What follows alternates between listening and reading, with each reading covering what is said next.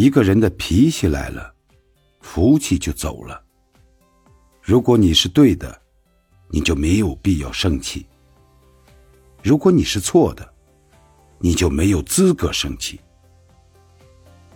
用嘴伤人是最愚蠢的行为。学会控制情绪，是一个人成熟的标志。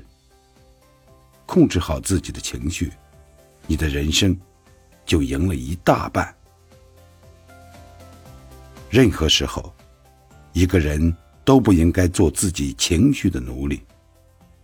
管理好自己的情绪，你就是优雅的；控制好自己的心态，你就是成功的。